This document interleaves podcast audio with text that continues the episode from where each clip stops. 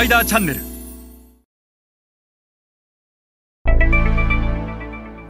皆さんこんにちはスパイダーの森部です、えー、今日はグローバル市場で商品価値の決め手になるものとは一体何なのかということについてお話をします。えー、このことをしっかりと理解せずにグローバル展開をし失敗をしている日本企業は少なくありません。逆にこのことをしっかりと理解をしてグローバル市場に展開をすれば失敗をするというリスクそのものは大幅に減らすことができるのです、えー、今日はグローバル市場で商品価値の決め手になるものとは一体何なのかということについて一緒に学んでいきましょ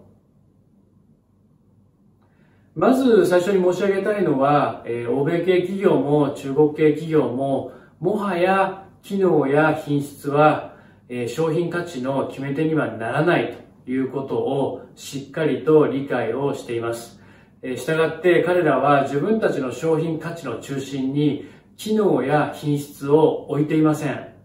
では一体彼らは何を自分たちの商品価値の中心に置いているのか、え今日はこの図を使ってそれを見ていきたいと思います。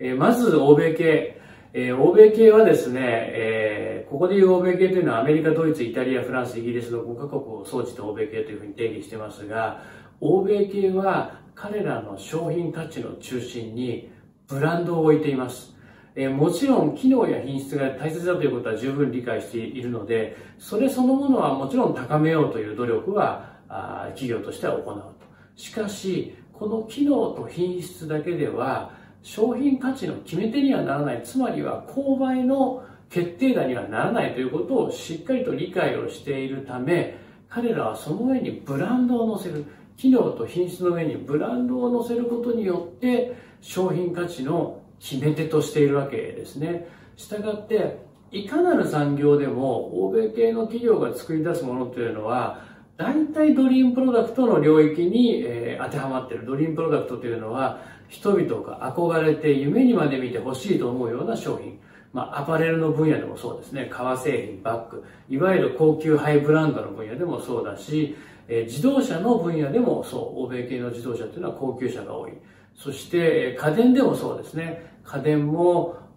非常に高級な家電が多い。家具もそうです。いかなる分野でもやはり彼らはえその商品価値の中心にブランドを置くことによって、えグローバルでの競争力を維持してきているというのが欧米系の戦い方。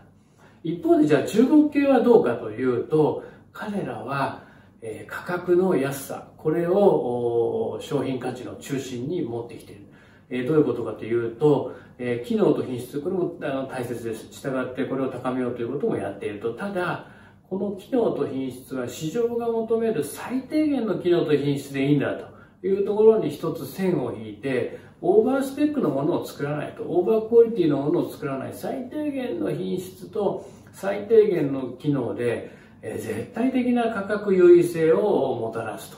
えいいものを安く供給するということで、